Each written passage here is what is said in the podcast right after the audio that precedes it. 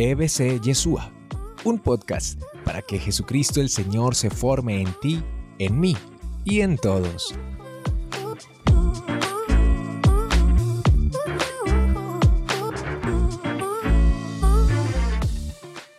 La fe es un caminar, hay que dar paso a paso, hay que perseverar, hay que continuar, hay que seguir dando un paso más de fe, un paso más de amor, un paso más de esperanza, un paso más de servicio, un paso más de entrega. Y eso es justamente lo que nos pide hoy el Señor.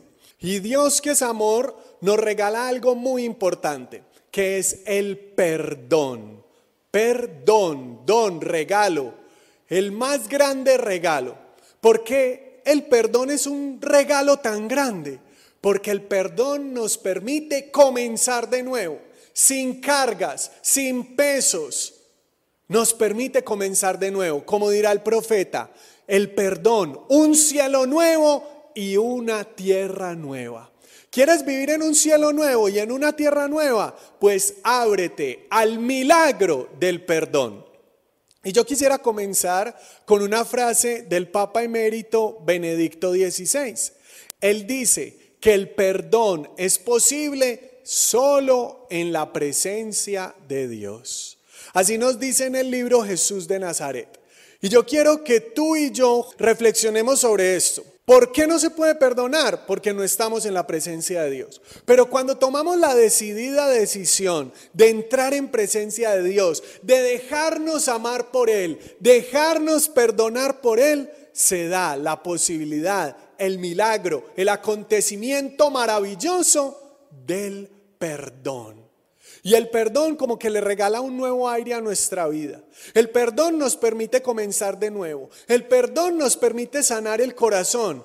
El perdón nos permite dejar de buscar culpables y empezar a disfrutar la vida. Hay un libro que les recomiendo de un monje alemán que se llama Hansel Grum.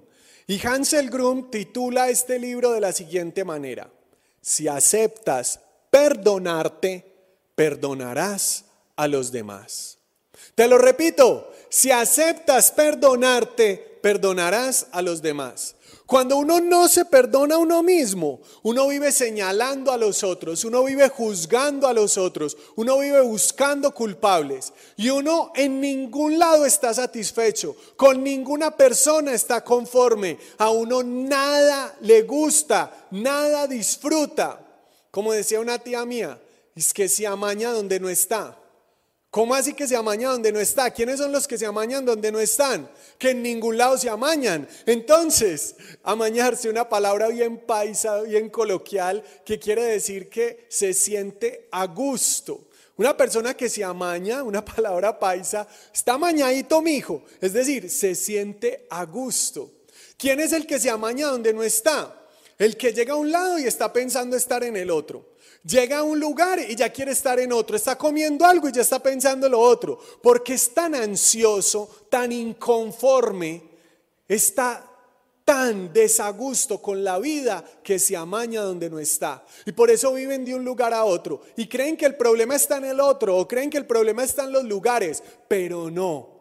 Ahí sí como dice el grupo Nietzsche, busca por dentro. Es en el interior donde muchas veces está el conflicto, los sinsabores, el desgano. Es en el interior donde hay situaciones no resueltas. Es en el interior donde nos hace falta el milagro del perdón.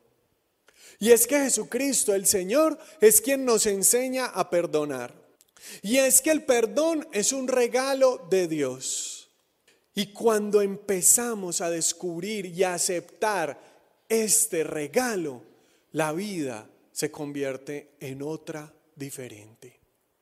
Se lo repito, la vida se convierte en otra diferente cuando aceptamos el perdón.